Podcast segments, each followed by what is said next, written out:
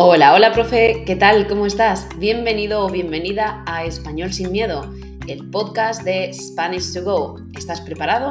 ¿Estás preparada? ¡Empezamos!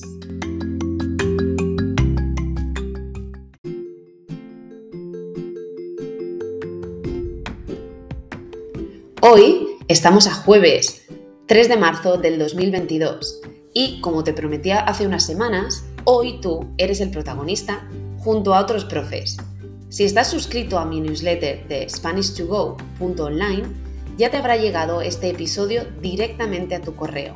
Pero si no es así y acabas de llegar, bienvenido o bienvenida a la comunidad para profesores de español no nativos. Hoy vas a poder escuchar a otros profes que me han contado cuáles son las mayores dificultades a las que se enfrentan sus alumnos a la hora de hablar español. Así que, sin más dilación, Vamos directos al grano.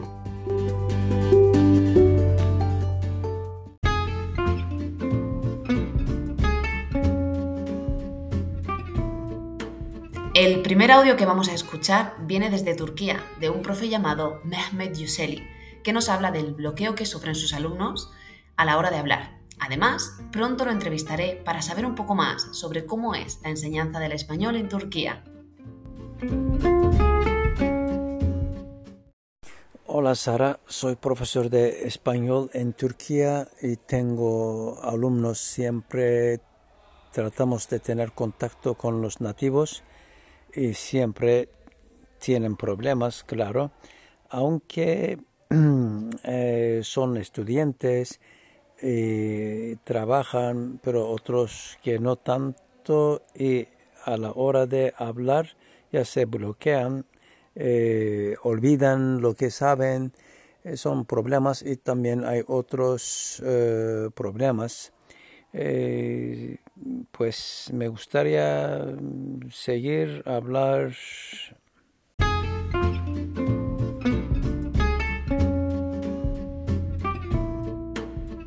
A continuación vamos a escuchar a Enas, una profesora de Bagdad, Irak, que enseña en la universidad a través del árabe y nos cuenta algo muy interesante sobre la formación del profesorado y sobre la forma de enseñar a los alumnos. Espero que lo disfrutes.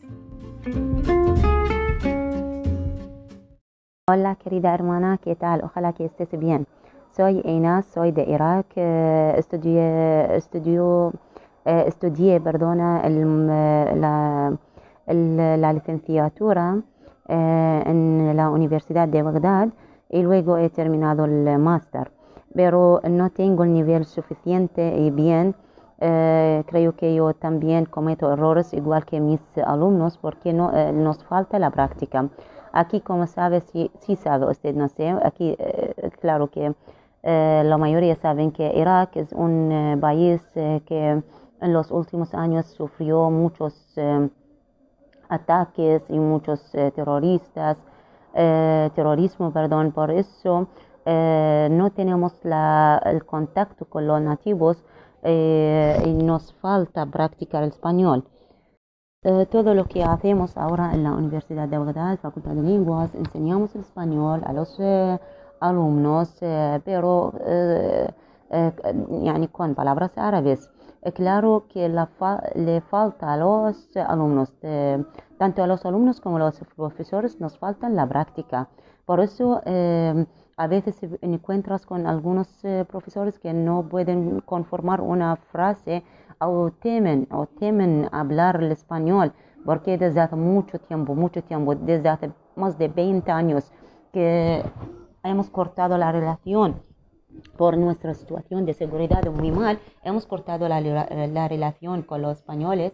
Eh, por eso nos falta mucho, aunque, aunque ya tenemos eh, eh, profesores que han terminado el doctorado y otros han terminado el máster, pero nos falta muchísimo.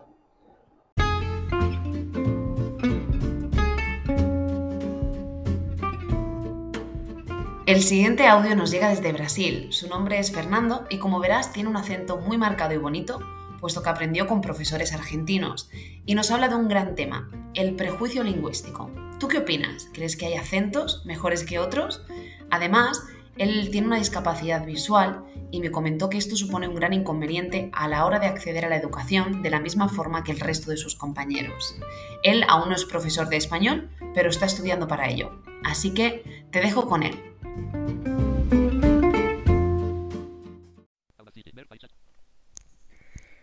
Muy buenas, Sara. Me llamo Fernando, soy brasileño, tengo 23 años y me gustaría participar en tu podcast, me gustaría hacer algo bonito y trabajar para la mejora de la enseñanza del idioma porque bueno, yo también estoy digamos que sufriendo con lo que es la gramática y también estoy sufriendo con los problemas de prejuicio lingüístico que hay entre las personas que aprenden el español. Un beso enorme, ¿eh?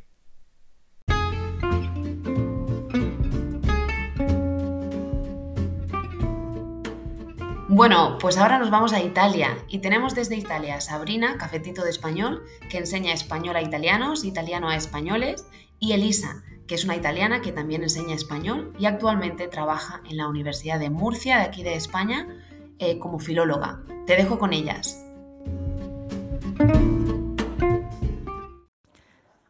Hola, muy buenos días. Mi nombre es Elisa y soy profesora de español para estudiantes italianos.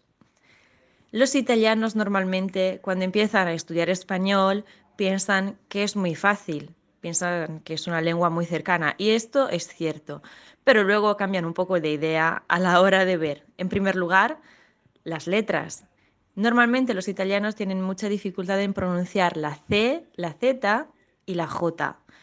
Tienden a decir una especie de S cuando tienen que hacer la Z y la C y por lo que se refiere a la J simplemente se la saltan como si no existiera.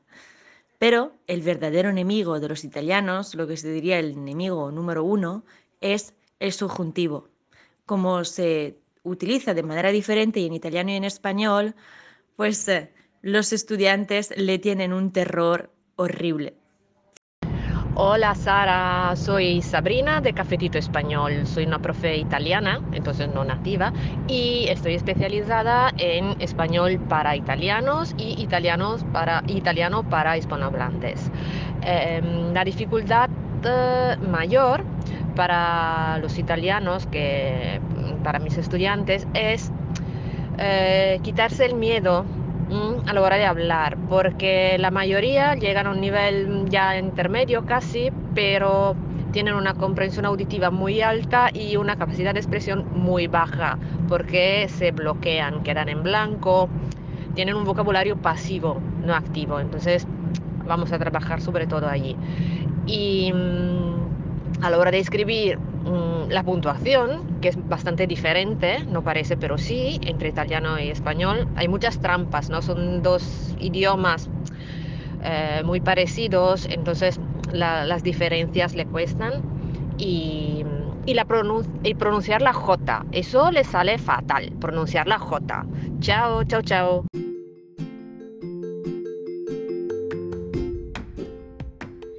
Bueno, pues antes que nada me gustaría agradeceros muchísimo a todos y a todas por vuestro tiempo, lo valoro muchísimo, con algunos estuve hablando durante horas e incluso quedamos para hacer una entrevista próximamente y poder hablar de todo esto más tranquilamente y más en detalle.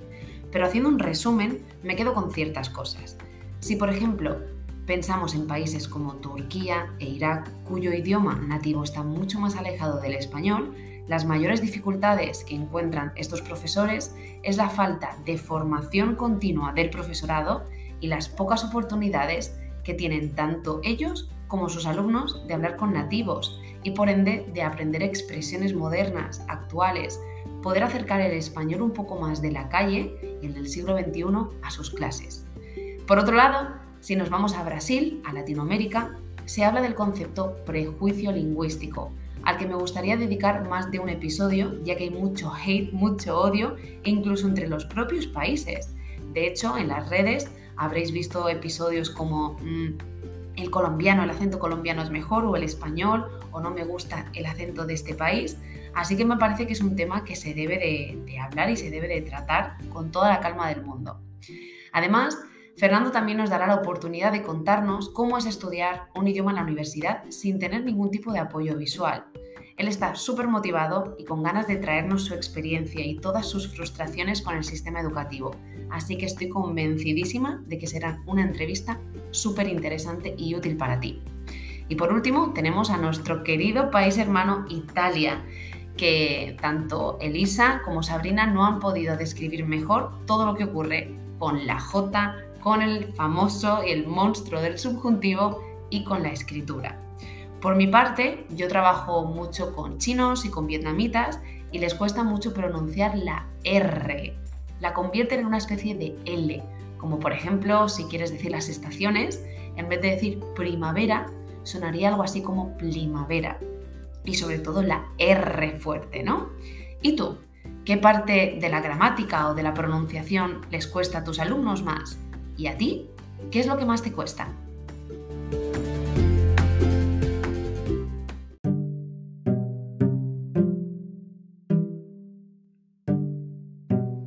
Bueno, pues ahora sí, sí que estamos llegando al final de este segundo episodio del podcast Español sin Miedo. Espero que hayas disfrutado muchísimo escuchando a estos profes desde tantas partes del mundo y que te hayas sentido identificado con, con alguno de ellos o con lo que comentan.